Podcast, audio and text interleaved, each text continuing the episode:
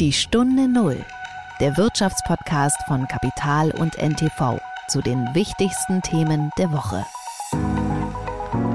Es ist sehr universell, wie die Menschen nach Beziehungen bzw. Nähe streben. Und ähm, natürlich gibt es Unterschiede, wie das Datingverhalten stattfindet. Ähm, das ist aber sehr zusammengewachsen und das ist ein Effekt aus Online-Dating gewesen. Das gibt dann eine Verantwortung. Ja? Also wir verändern Leben am Ende. Es ist teilweise, das haben wir eben vor, vor zwei Jahren gesehen, äh, vielleicht auch ein wenig unromantisch geworden. Und das ist eigentlich schade, weil das muss nicht sein. Es ist Freitag äh, und es ist tatsächlich schon der 8. September. Das heißt, wir bewegen uns in Windeseile auf äh, die Septembermitte zu, obwohl da draußen noch Temperaturen um die 30 Grad herrschen. Jedenfalls dürfen wir sehr, sehr herzlich zu einer neuen Folge unseres Podcasts Die Stunde Null begrüßen. Wir sind Nils Kreimeier und Martin Kämble. Herzlich willkommen. Wir hatten ja, liebe Zuhörerinnen und Zuhörer, in der vergangenen Woche hoch und heilig versprochen, dass wir uns äh, in diesem Podcast nicht nur mit düsteren Themen wie Insolvenzen und äh, Rezessionsängsten beschäftigen werden, sondern auch mit äh, etwas leichteren Dingen. Und dazu gehört sicherlich das Thema, was wir für diese Woche für Sie haben, und zwar Dating, genauer gesagt Online-Dating. Gesprochen habe ich darüber mit dem Chef der Partnervermittlung Parship, Marc Schachtel. Und Online-Dating, das ist ja schon eine konjunkturunabhängige Aktivität, würde ich denken. Ähm, vermutlich ist es einer der wenigen Firmenlenker, die momentan recht sorgenfrei in die Zukunft schauen, oder? Zumindest hat er mir das auch so gesagt, dass das äh, eine Sache ist, die jetzt nicht davon abhängig ist, ob die Leute gerade gut gelaunt sind oder schlecht gelaunt sind in der Gesellschaft, ob, ob Ängste herrschen oder nicht. Das ist auch nicht so sehr äh, das Problem, das er hat, sondern es geht ihm eigentlich so ein bisschen eher um die ähm, den Eindruck, dass auf diesen Plattformen sich so sehr rüpelhafte Methoden eingespielt haben. Es gibt also Begriffe wie Ghosting und Benching, die damit zu tun haben, wie man mit seinen neu erworbenen Kontakten umgeht. Äh, und da versucht er so ein bisschen äh, für bessere Manieren zu sorgen. Okay, und am Ende dieses Podcasts wissen wir hoffentlich alle, was Ghosting und Benching genau ist. Ja, wir fragen das dann ab. Das war die Woche. Jetzt haben wir äh, diesen etwas äh, ärgerlichen Fall, äh, den man immer in Audioformaten hat, nämlich, dass wir ein wunderbares Bild haben, das wir naturgemäß nicht zeigen können, aber wir können es einfach nochmal beschreiben. Olaf Scholz mit Augenklappe war schon das Ereignis dieser Woche, Martin, oder? Ja, und ich glaube, so langsam sind alle Sprüche und Memes zu dem Thema auch gemacht. Ich würde nur noch hinzufügen, ich glaube, jetzt ist der Moment, wo er mit Wladimir Putin verhandeln sollte. Ähm, äh, was man vielleicht auch nochmal sagen sollte, man sollte ja auch mal loben, wenn es angebracht ist. Äh, das PA-Team von Olaf Scholz hat das sehr gut gemacht. Die haben das ja von vornherein sehr offensiv gespielt, das Bild gezeigt, gesagt, macht eure Witze darüber, eure Memes, äh, geht damit raus und damit dann auch sehr schnell das irgendwie abgeräumt und so eine gewisse Selbstironie bewiesen, die man jetzt auch nicht unbedingt als die allererste Eigenschaft von Olaf Scholz im Kopf hatte. Ähm, was er gemacht hat, er ist dann dieser Piraten-Scholz, dieser äh, Jack Sparrow der, der deutschen Politik, ist als erstes in den Bundestag gegangen zur Haushaltsdebatte äh, und hat da dann aber natürlich wieder was vorgeschlagen, was äh, sehr unpiratenhaft klingt, und zwar den Deutschlandpakt. Ja, und dieser Deutschlandpakt, das ist natürlich erstmal ein Begriff, der in erster Linie eine Kommunikationsmaßnahme ist. Wir haben ja von ihm schon ein paar solche Schlagwörter gehört, die Bazooka, der Doppelwumms, das Deutschlandtempo, bei dem ich mir bis heute nicht ganz sicher bin, ob das nicht eher nach hinten losgegangen ist mittlerweile. Aber lass uns doch mal schauen, was sich hinter diesem Deutschlandpakt nun verbirgt. Ähm, also so die Überschrift ist, alles soll unbürokratischer und weniger kompliziert werden, aber natürlich wieder auf sehr bürokratischem Weg, wie das immer so ist in Deutschland. Klingt jetzt erstmal äh, vertraut, äh, hat man auch schon alles gehört. Äh, trotz allem gibt es dahinter tatsächlich vier äh, klare Punkte, die äh, Olaf Scholz klargemacht hat, äh, dass es ihm und seiner Regierung darum geht. Das erste ist, ähm, äh, die Genehmigung für den Ausbau der erneuerbaren Energien und das Glasfasernetz, da klagen ja sehr viele, das dauert alles viel zu lange. Diese Genehmigungen sollen in Zukunft schneller erteilt werden. Das ist ja so ein bisschen ein Aufruf, den die Bundesregierung eigentlich nur machen kann an die Länder und an die, an die Kommunen. Das ist jetzt nicht unbedingt was, was sie selbst äh, komplett in der Hand hat. Zweiter Schritt ist, auch das hat man irgendwie schon mal gehört, die Verwaltung soll digitalisiert werden. Man soll leichter äh, Bürgergeld beantragen können auf digitalem Weg ähm, und auch andere Verwaltungsakte auf, auf digitalem Weg, Weg erledigen können. Da wissen wir auch, kenn, kennen wir all die Berichte, findet in allen anderen Ländern längst schon statt, ist bei uns noch nicht üblich. Dritter Punkt, das ist so ein bisschen dieses ähm, Wachstumschancengesetz äh, von Finanzminister äh, Christian Lindner. Unternehmen sollen Anreize für Investitionen und äh, steuerliche Entlastungen bekommen, damit äh, die Konjunktur, äh, die ja so ein bisschen lahmt beziehungsweise sogar in die Rezession abdriftet, äh, wieder Schwung bekommen wird. So, und äh, in einem vierten Punkt soll auch die Einwanderung neu gesteuert werden, und zwar indem mehr tolle Fachkräfte ins Land kommen und weniger illegale Migranten. Ich finde ja, das klingt irgendwie auf der einen Seite ist das wieder sowas, da kann niemand wirklich Nein zu sagen, ist alles in Ordnung, aber es klingt auch nicht so wirklich ambitioniert. Es ist nicht so der ganz große Wurf. Naja, ich meine, letztlich steht und fällt das einfach mit der Umsetzung. Ja, Es ist alles nicht neu, aber es geht jetzt wirklich darum, sowas mal schnell auf die Straße zu bringen.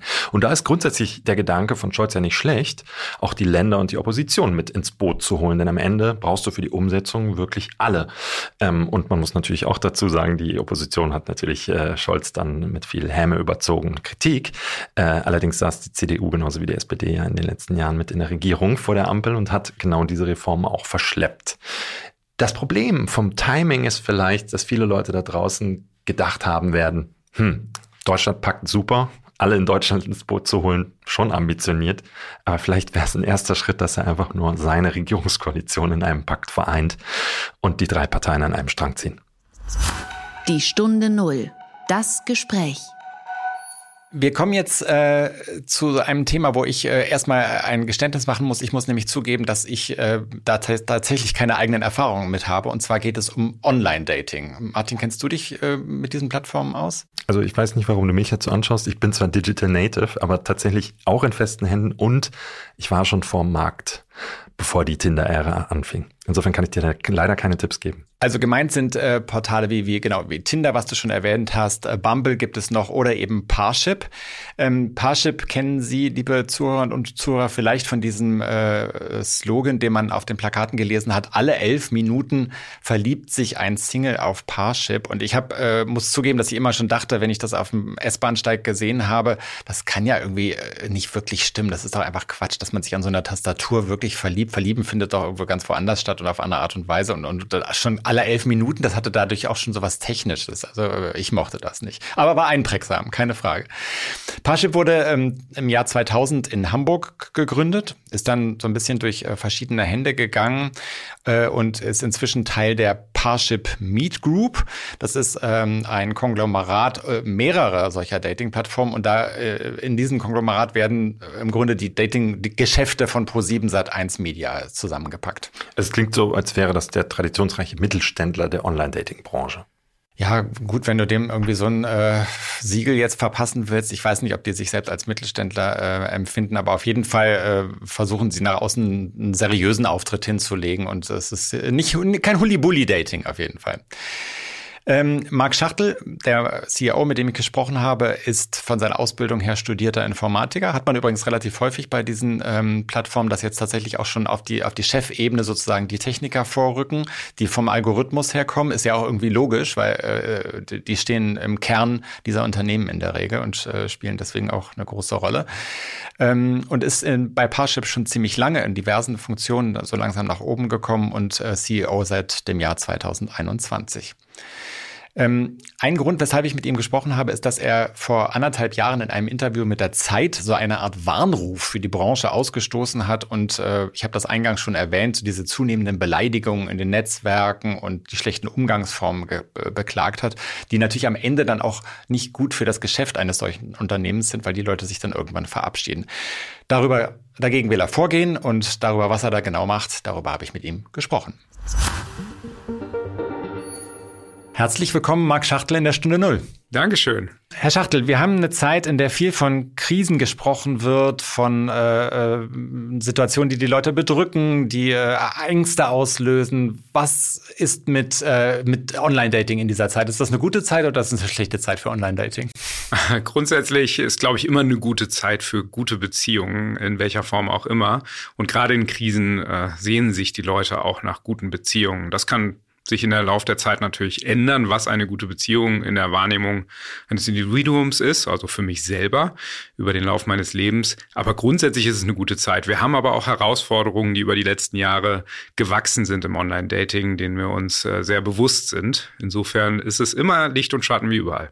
Über diese Herausforderungen wollen wir gleich noch ein bisschen ausführlicher sprechen.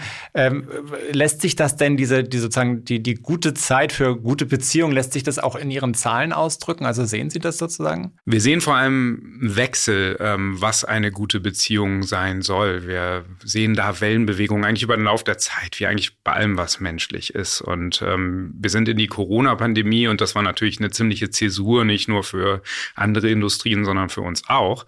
Ähm, sind wir reingelaufen und haben quasi kamen aus so einer Art Hedonismus raus. Ne? Also die Welt lief super, wir waren im Prinzip alle happy, wir hatten lange keine großen Sorgen mehr gehabt im, im Schnitt ähm, und, und sind dann in diese Pandemie gelaufen. Und das hat ja viel mit unserem Leben gemacht. Und ähm, was wir sehen, ist, dass deutlich mehr Leute, also die nächste Generation, wieder sehr auch Wert auf, auf Beständigkeit legt und auf Ernsthaftigkeit, gar nicht im Sinne von bieder, sondern im Sinne von, ich meine es ernst mit dir und Authentizität und solche Dinge, die ähm, vielleicht vorher in einem eher hedonistischen Umfeld äh, gar nicht mehr so relevant waren. Mhm. Und diese Ernsthaftigkeit, ist es sozusagen was, was Ihnen entgegenkommt äh, oder nicht? Also wie, man würde jetzt Online-Dating ja nicht sofort mit Ernsthaftigkeit verbinden. Also wir als Gruppe ähm, haben äh, quasi für alles, was Sie suchen, haben wir was fast. Äh, für alles, was eine, eine gesunde Beziehung ist. Und eine gesunde Beziehung muss ja nicht irgendwie von uns vorgegeben sein, was das ist. Was äh, aber wichtig ist es, dass wenn Sie auf jemanden treffen, sich sicher sein können, welche Intention hat die Person. Ähm, und was für uns gut ist, ist, dass die Menschen sich meist klar darüber sind, welche Intention sie in ihrem Gegenüber sehen wollen. Also nehmen wir als Beispiel, ähm, ich suche eine Beziehung, die langfristig orientiert ist, die auf Werten basiert, die auf gegenseitigem Respekt basiert, die, die solche Dinge als besonders wichtig erachtet. Ähm, und was für uns gut ist, ist, wir haben genau für diese Intentionen unsere Marken positioniert. In dem Fall wäre es jetzt in Deutschland ein Parship, was genau darauf einzahlt. Und ähm, diese Bewusstseinsbildung hilft. Und das sehen wir auch, dass die Menschen das wertschätzen. Jetzt haben Sie, das haben Sie ja in der äh, Eingang schon so ein bisschen angesprochen, äh, vor etwa anderthalb Jahren in einem Interview fast so eine Art Warnruf ausgestoßen. Sie haben im Grunde genommen gesagt, im äh, Online-Dating sehen Sie Entwicklungen, die Sie selbst für ein Problem halten und wo Sie gegensteuern möchten. Beispielsweise dieses Ghosting, also dass man jemanden äh, anschreibt und ihn dann gar nicht mehr, äh, sich monatelang nicht mehr meldet oder der Gegenteil, so eine Art Online-Stalking, äh, äh dass man bei manchen äh, Kontakten beobachtet. haben Sie seitdem was verändert und wenn ja, was? Oh ja, seitdem hat sich einiges verändert. Damals, um diesen einen Schritt zurückzugehen, haben wir uns gefragt, in dem Fall in Deutschland, was hat sich eigentlich getan, äh, eben genau gesellschaftlich, äh, was das Thema Dating angeht, das, was ich gerade beschrieben habe. Wir waren gerade noch nicht ganz aus der Covid-Pandemie raus ähm, und mussten uns ja die Frage stellen, was ist jetzt passiert. Und äh, da haben wir einige äh, Dinge gesehen, Ghosting, Benching, wie auch immer man das neu deutsch nennen möchte, was einfach durch auch diese rasante, akzelerierte Digitalisierung des Datings in dieser Pandemie ähm, gewisse Dinge hervorgerufen hat, gewisse Verhaltensweisen, ähm, denen wir entgegenwirken wollten. Und wir haben einiges geändert. Ähm, ein Beispiel war, ähm, wir haben gesehen, dass äh, gerade in den Erstnachrichten sehr viel Unverbindliches passiert und dass die Leute müde waren, ähm, sozusagen immer die gleiche Nachricht zu bekommen und ähm, quasi wie äh, in einem Marketing-System behandelt zu werden. Und wir haben, wir wissen, dass die Menschen das nicht möchten, aber sie verhalten sich dann teilweise doch anders, so wie wir uns alle manchmal in Situationen verhalten, ähm, wie, wie es vielleicht erwartet wird oder wir denken, dass es erwartet wird. Und deswegen haben wir sowas getan wie ähm, in den Erstnachrichten ähm, die, die äh, sowas wie Copy-Paste, also kopieren und einsetzen, ähm, zu verhindern. Wir haben eine Mindestlänge in den Erstnachrichten eingeführt. Und was wir da gesehen haben, ist, dass sich signifikant die Antwortquote auf diesen Erstnachrichten ähm, verändert hat. Und das haben wir eben auch dann in anderen Bereichen gemessen, dass diese Maßnahmen wichtig und richtig sind. Also das heißt, es ist mehr geantwortet worden dann auf diese Erstnachrichten, oder? Es sind weniger äh, lapidare Erstnachrichten geschrieben worden und dafür sind, da ist dann die Antwortquote genau auf den Erstnachrichten hochgegangen. Wir haben also, unser Ziel war ja die Qualität der Kommunikation zu verbessern und da haben wir einen deutlichen Sprung gesehen. Das war jetzt aber, das ist ja jetzt aus meiner Sicht erstmal nur ein Schritt, also mhm. mit diesen Erstnachrichten. Sie haben ja wahrscheinlich noch, noch mehr gemacht. Ne? Aber wir haben verschiedene Dinge äh, getan auch je nach Land und Marke natürlich. Ähm, was wir aber gemacht haben, ist eigentlich immer stringent diesen Problembezug zu sehen, der eigentlich dazu führen soll, dass die Menschen bessere Kommunikation haben und sich mehr aufeinander verlassen können. Und Authentizität, hatte ich schon angesprochen, wurde von unseren Kunden in, in der Befragung, die wir da eben äh, zu diesem Zeitpunkt gemacht haben, sehr hoch gesehen, als sehr erstrebenswert. Äh, auf der anderen Seite transportiert Social Media was komplett anderes im Moment. Und was wir zum Beispiel auch getan haben, ist eine No-Filter-Policy einführen. Das klingt jetzt ein bisschen fancy, aber wir sagen nichts weiter, als wir wollen eigentlich nicht gefilterte Bilder sehen. Gefiltert im Sinne von künstliches Make-up drauf oder irgendwie manipuliert die Fotos, weil das bringt ja nichts. Irgendwann treffe ich mich und dann will ich mich auch nicht dafür schämen, dass ich nicht plötzlich irgendwie äh, komplett anders aussehe. Und das sind so einzelne Schritte, die wir in den letzten Jahren gemacht haben, ähm, die genau darauf einzahlen sollen. Und das sind Beispiele. Ne? Wir, haben, wir haben mannigfaltig Themen gemacht. Wir haben ein Manifest ähm, am Anfang ausgerufen, wo wir den Kunden oder unseren Nutzern gebeten haben, äh, gewissen Verhaltensregeln zuzustimmen. Wir haben sehr viel in, in äh, Betrugserkennung dann am Ende auch investiert und äh, das haben wir schon immer getan. Aber so, so geht man Schritt für Schritt eigentlich den Weg weiter, sich auf diese gesellschaftlichen Entwicklungen anzupassen. Wenn Sie sowas wie die No-Filter-Policy beschreiben, äh, das ist ja dann auch so ein bisschen ein technischer Wettlauf, nicht? Ich meine, wir sprechen jetzt gerade schon wieder über neue Methoden, mit denen Bilder manipuliert werden können, die immer besser werden mhm. eigentlich von, ja, also nicht nur von Jahr zu Jahr, sondern fast schon von Woche zu Woche. Das heißt, da muss ja technisch dann auch gegengesteuert werden. Da kann man natürlich nur bis zum gewissen Grad gegensteuern. Ne? Und ähm, gerade wenn wir jetzt über Gen AI sprechen, was im Prinzip das Stichwort ist, dass ich mhm. eigentlich ähm, jetzt technische Möglichkeiten habe, mich eigentlich auf nichts mehr so richtig verlassen zu können. Da würde ich sagen, steuern wir sehr gegen. Wir haben auch manuelle Prozesse, um, um Dinge zu erkennen. Ähm, am Ende kann man es nicht ganz ausschließen. Was man da nur äh, äh, sehen muss, ist, ist, dass es in beide Richtungen geht. Wir können natürlich diese Machine Learning und, und vermeintlich AI-Funktionen äh, auch nutzen, um wiederum gegenzuhalten. Und das kennen wir interessanterweise seit Anbeginn äh, von einem Parship zum Beispiel, äh, weil es eigentlich schon immer so war, dass die technischen Möglichkeiten von denen, die nichts Gutes wollen, dann muss man aufholen, dann holen die wieder auf und so ist es eigentlich ein kont kontinuierliches Wettrüsten. Das war schon immer so. Ähnlich wie mit, mit Hackern oder ja. Ist im Prinzip das, es ist vergleichbar, genau. Mhm. Ja. Wenn man jetzt mal so ein bisschen in, in äh, Richtung des, des Geschäftsmodells kommt, mit dem Sie arbeiten, man könnte ja auch erstmal die Frage stellen, das, was Sie da bisher beschrieben haben, diese ganzen Maßnahmen, warum machen Sie das eigentlich? Ein Plattformbetreiber, das hört man ja häufig von, von Plattformbetreibern, die, die sagen, also das ist letzten Endes nicht meine Verantwortung, was an Inhalten da stattfindet. Das ist die Verantwortung der, der Nutzer. Sie kommen aber von einer sehr starken, zumindest verbal, von der Verantwortung her, äh, die Sie, die Sie da zum Ausdruck bringen. Ich bin auch der festen Überzeugung, dass wir die haben. Und auch ich persönlich muss sagen, ich äh, arbeite extrem gern für ein Unternehmen, was einen Wert hat, also was Werte hat äh, vielmehr. Ähm, was äh, es gibt nichts Schöneres, als Briefe von Leuten zu bekommen, die eine glückliche Beziehung gefunden haben, die Kinder kriegen, was auch immer, ja, oder die einfach eine tolle Reise hinter sich haben. Ähm, und auf der anderen und, und das gibt dann eine Verantwortung. Ne? Also wir verändern Leben am Ende. Und eine gängige Fehleinschätzung ist, glaube ich, dass das Produkt, was wir verkaufen, die Nutzung dieser Plattform jetzt ist, dass ich irgendwie ein besonderes Feature habe oder dass das Nachrichtenschreiben besonders viel Spaß macht. Das muss es auch tun. Aber eigentlich dieses, die richtigen Leute mit der richtigen Intention zu finden, jemand, der zu mir passt, das ist ja das Versprechen, was wir am Ende geben als Marke. Ähm, und dieses einzuhalten, ist eine große Verantwortung. Die Leute verlassen sich auch drauf. Trotz allem wollen Sie ja mit dem Produkt auch Geld verdienen. Also vielleicht können Sie äh, mal für alle, die das nicht so genau wissen, das Geschäftsmodell von Parship erklären. Parship ist ja, also wir als Parship Meet Group haben, haben verschiedene Marken ähm, und äh, sind äh, sehr, sehr stolz darauf, dass wir eben auch diese verschiedenen Intentionen bedienen können und auch verschiedene Zahlmodelle haben. Also wir haben ein Lavu, das, äh, das äh, ist werbefinanziert, ist ein Freemium-Modell, da kann man auch ein Abo abschließen, da kann man auch äh, Inner-Purchase machen. Also ich kann mir auch einzelne Features freischalten. Und dann haben wir ein Parship in Deutschland äh, zum Beispiel, was, äh, was halt rein Abo-basiert ist wo wir allerdings auch in alternative Zahlmethoden gerade gerade reinschauen.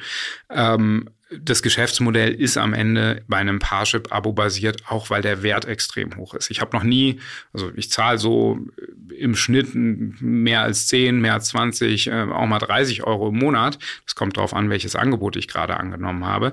Was aber wichtig dabei zu verstehen ist, ist, wenn ich jetzt mit jemandem rede und die, der, die Person sagt mir, Sie hat die Liebe ihres Lebens getroffen oder für die nächsten fünf Jahre oder hatte gerade irgendwie ein total tolles Date.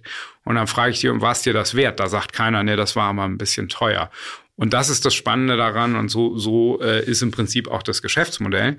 Äh, natürlich wollen wir Geld damit verdienen und das schließt sich auch nicht aus. Also es gibt ganz viele ganz, ganz großartige Unternehmen, Marken, die Gutes tun, die Geld verdienen wollen. Ähm, und äh, wir wollen halt beides. Wir wollen den Wert liefern, den wir auch bekommen. Hm, ich denke nur, äh, wenn Sie mit einem Abonnementmodell arbeiten, dann äh, müssten Sie ja zumindest erstmal ein Interesse daran haben, dass so ein Abonnement möglichst lange dauert und dann irgendwann auch weitergeführt wird. Das heißt, ja. wenn jemand irgendwann dann die Liebe, Liebe seines Lebens findet, dann hat er, müsste er eigentlich kein Interesse mehr an diesem Abonnement haben. Sie sind ja Journalist und es gibt ja die Trennung, äh, es gibt ja im Qualitätsjournalismus auch die Trennung zwischen Anzeigenvermarktung und, äh, und Inhalt. Und so, so ungefähr selber aus äh, einem Haushalt kommt, wo meine Mutter Journalistin war, so sehe ich das eigentlich ehrlicherweise auch. Chinese mal. Walls äh, innerhalb des. Ja, die, die haben wir nicht, aber ich glaube, ähm, es würde ein, jetzt um wieder beim Beispiel Parship zu bleiben, was halt in Deutschland unsere, äh, unsere größte Marke ist, ähm, es würde es nicht so lang geben, schon seit 2001 wenn wir nicht diesen Qualitätsanspruch hätten. Und ja, wir wollen Abos verkaufen, klar. Ähm, das hat allerdings nie und wird es, solange, solange ich da bin, auch nicht, Einfluss darauf, wie erbringt man dann die Leistung. Weil am Ende funktioniert das nicht, äh, wenn man es anders macht. Wir verkaufen allerdings äh, äh, Abos im Schnitt so, das am meisten gewählte Abo ist, ist zwölf Monate. Äh, einmal, weil die Partnersuche nicht innerhalb von kürzester Zeit stattfindet, sondern man sich die Zeit nehmen soll. Und auf der anderen Seite auch, weil dieser Druck dann eben nicht erzeugt werden soll, irgendwie bleibe ich jetzt, kündige ich, sondern dann kann ich mir mal die Zeit nehmen. Und für uns hat das, hat das dann äh, äh die Situation erzeugt, dass wir im Ende jetzt auch nicht irgendwie gucken müssen, kommt jemand nach zwei Monaten wieder. Wir gucken aber eben nicht darauf, dass wir jemanden jetzt irgendwie lange im Abo behalten, wir verkaufen gerne das 12-Monats-Abo. Das verlängert sich happy ist, automatisch? Äh, nach das verlängert sich automatisch, mhm. äh, allerdings immer um äh, einen Monat im Prinzip. Mhm. Ähm, das ist ein bisschen komplizierter geworden in Deutschland, worum sich dann tatsächlich verlängert. Aber am Ende ist es ein Monat ähm, und, und ist dann jederzeit kündbar.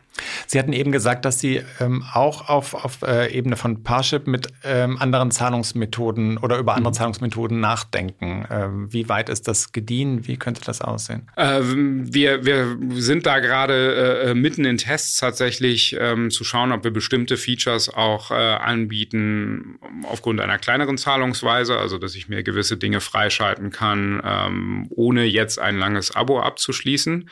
Ähm, ist am Ende aber ein gelebtes Konzept seit über 20 Jahren. Insofern das Abo ist das, was funktioniert. Aber im Prinzip äh, ist es wichtig, sich da kontinuierlich neu zu erfinden und genau das tun wir da gerade. Mhm.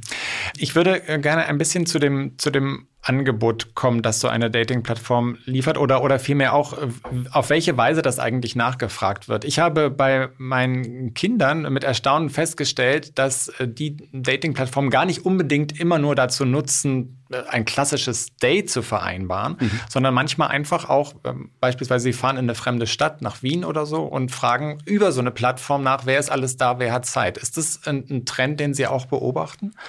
Ähm, ja, wenn wir uns ähm, unsere Marke Lavu anschauen und unsere App Lavu, ähm, die positionieren wir ganz klar eher in die Richtung. Also bei einem Parship würde ich das nicht sehen, weil da ist die Intention wieder wichtig. Wenn ich mich darauf einlasse, möchte ich sicher sein, dass da nicht jemand ist, der nur einen Tipp haben will, wie man äh, ein Wochenende in Wien verbringen kann.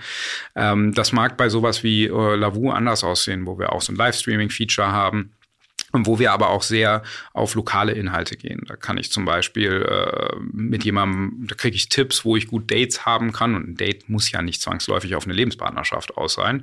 Ähm, was sind da gute Restaurants, Bars, Spots, in die ich gehen kann? Und das kann auch diesen Aspekt haben heute, wenn ich mir junge Leute anschaue, die benutzen die Medien so, wie sie für sie passen und lassen sich da eigentlich nicht so in Schablonen zwängen. Und das hat Vorteile, dahingehend, dass es auch sehr fluide sein kann. Auf der anderen Seite, wenn ich wirklich nach einer festen Intention suche, kann das auch sehr schwer sein. Und deswegen ist eigentlich so dieses Portfolio, was wir haben aus verschiedenen Angeboten, für uns auch genau das Richtige, weil die eierlegende Wollmilchsau dann schwierig wird. Ich bin jemand, der sucht eigentlich nach einer festen Beziehung in Wien und dann kommt jemand und sagt, eigentlich komme ich gerade aus Berlin zu Besuch und will eigentlich nur gucken, wo man irgendwie gut in die Disco gehen kann. Oder wo es den beste, besten Milchkaffee gibt. Genau, ich weiß jetzt nicht, wie alt ihre Kinder sind, aber äh, das, das, das findet dann natürlich auch besonders in bestimmten Altersgruppen statt.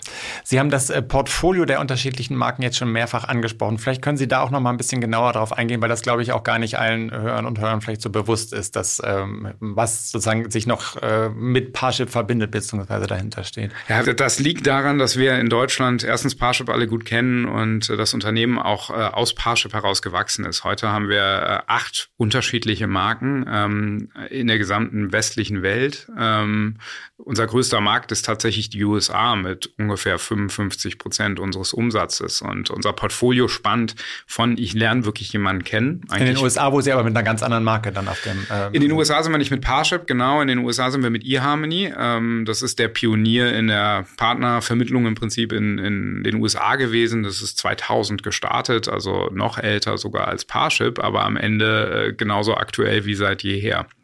Ähm, wir sind aber in den USA auch mit anderen Apps. Also ein eHarmony ist, ist sehr, sehr ähnlich zu einem Parship, wie man es hier aus Deutschland kennt. Also mit der Intention, ich suche eine Partnerschaft.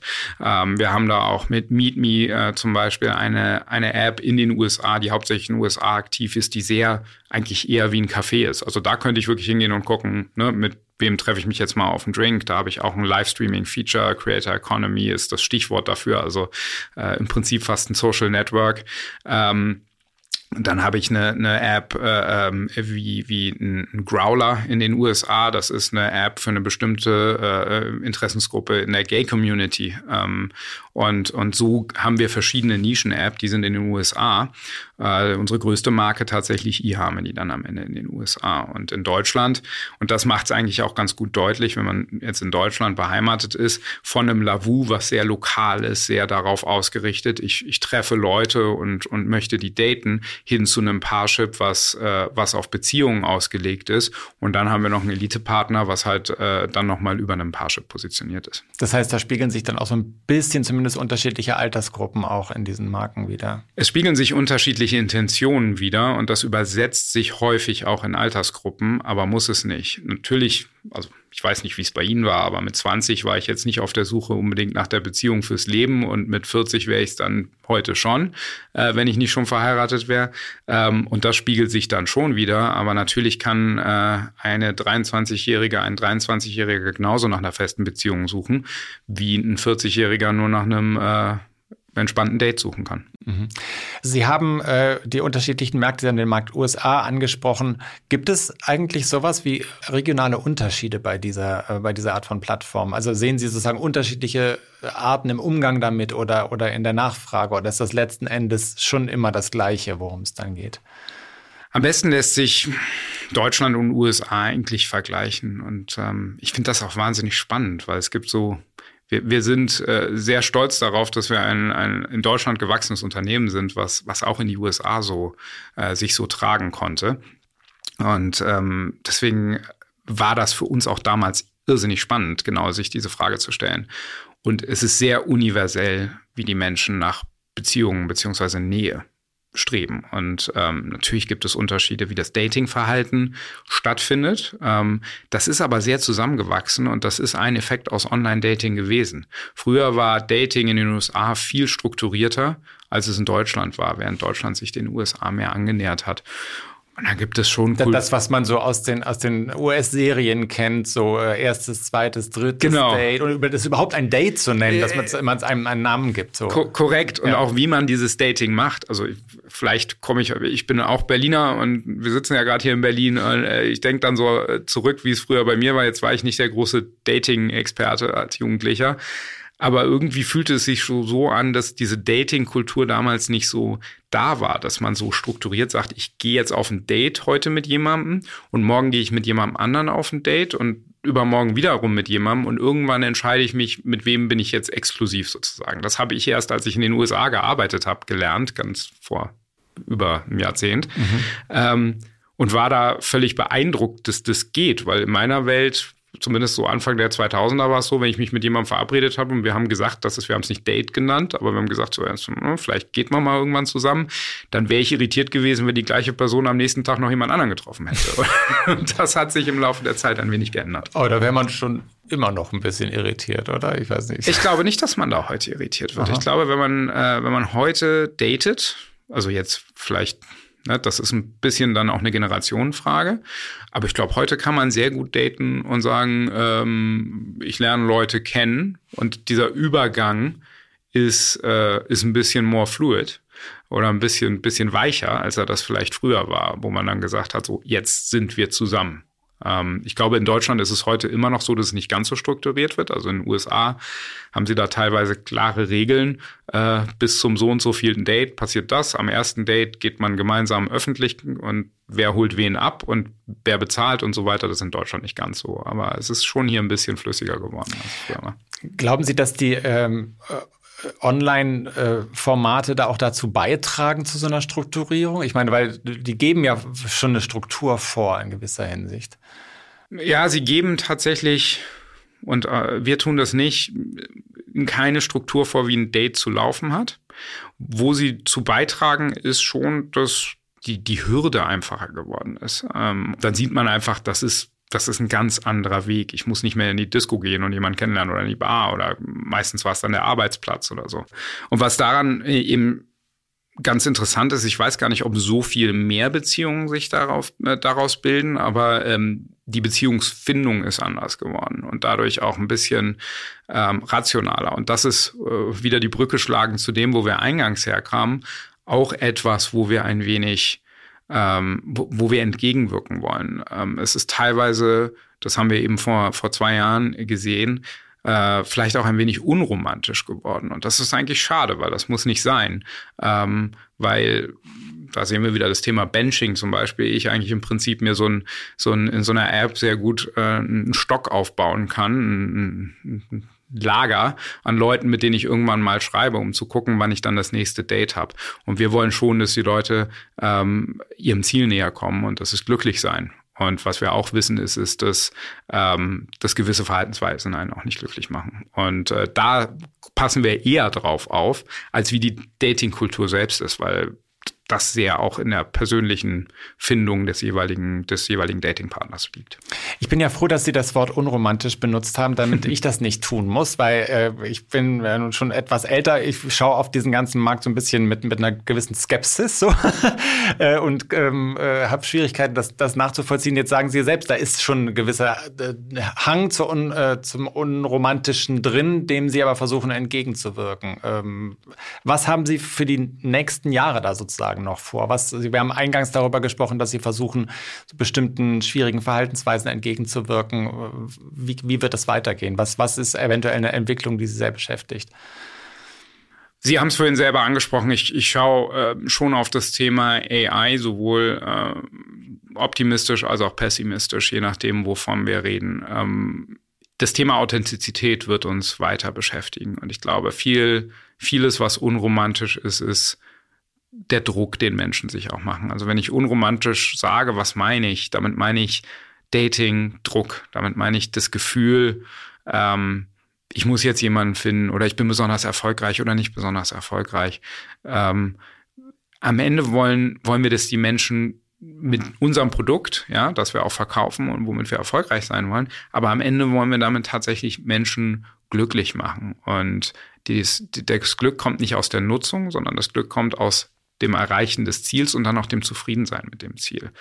Und ohne jetzt in die Details gehen zu wollen, ich glaube, wenn wir dann auf sowas wie Machine Learning AI gucken, das Starke daran ist, dass ich lernen kann und in Echtzeit mich anpassen kann. Dass ich eben nicht jetzt Ihnen sagen muss, ich glaube, folgendes Feature, folgendes Verhalten, folgende Einstellung bei uns führt dazu, dass wir die Sache besser machen, sondern dass wir in der Lage sein werden, Dinge zu erkennen und flexibel darauf zu reagieren, ähm, auf Wünsche von Menschen, auf das, was sie gerade brauchen, auf die, die, die Situation, in der sie gerade sind. Können Sie das ein bisschen konkreter machen, also einen, einen Anwendungsfall beschreiben? Ja, das, das Thema Intention, ich will darauf wieder zurückkommen, ist eigentlich mit das Wichtigste. Und ähm, je nach Intention brauche ich gerade was anderes. Wenn ich, und Intention muss jetzt nicht nur auf feste Beziehungen gehen, sondern ist es jetzt brauche, möchte ich, möchte ich, suche ich eigentlich gerade ein Date oder suche ich jemanden, mit dem ich reden kann? Ähm, äh, in, was ist mir wirklich wichtig? Ähm, und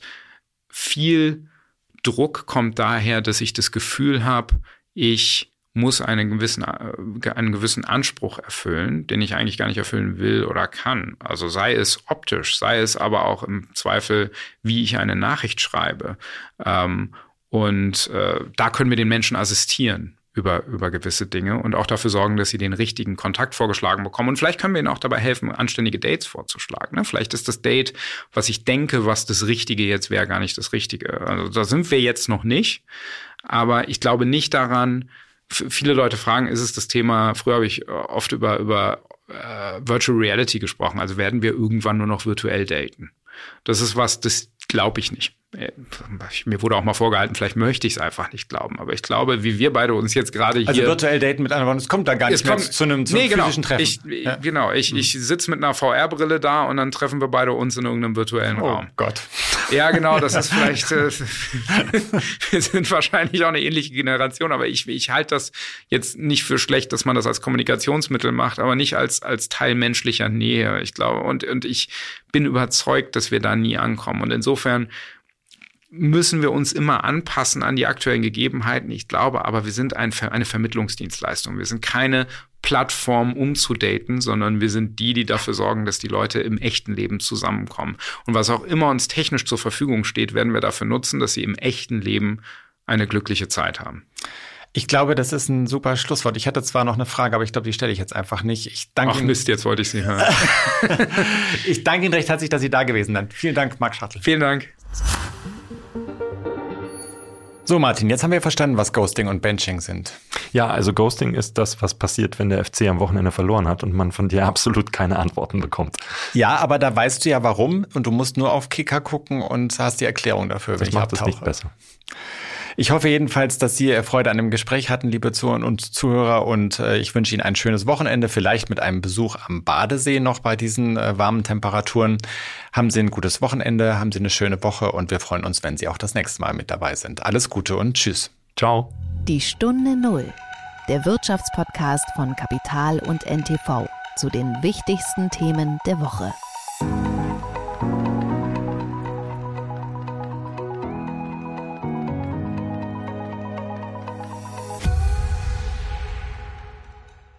Dieser Podcast ist eine Produktion der Audio Alliance.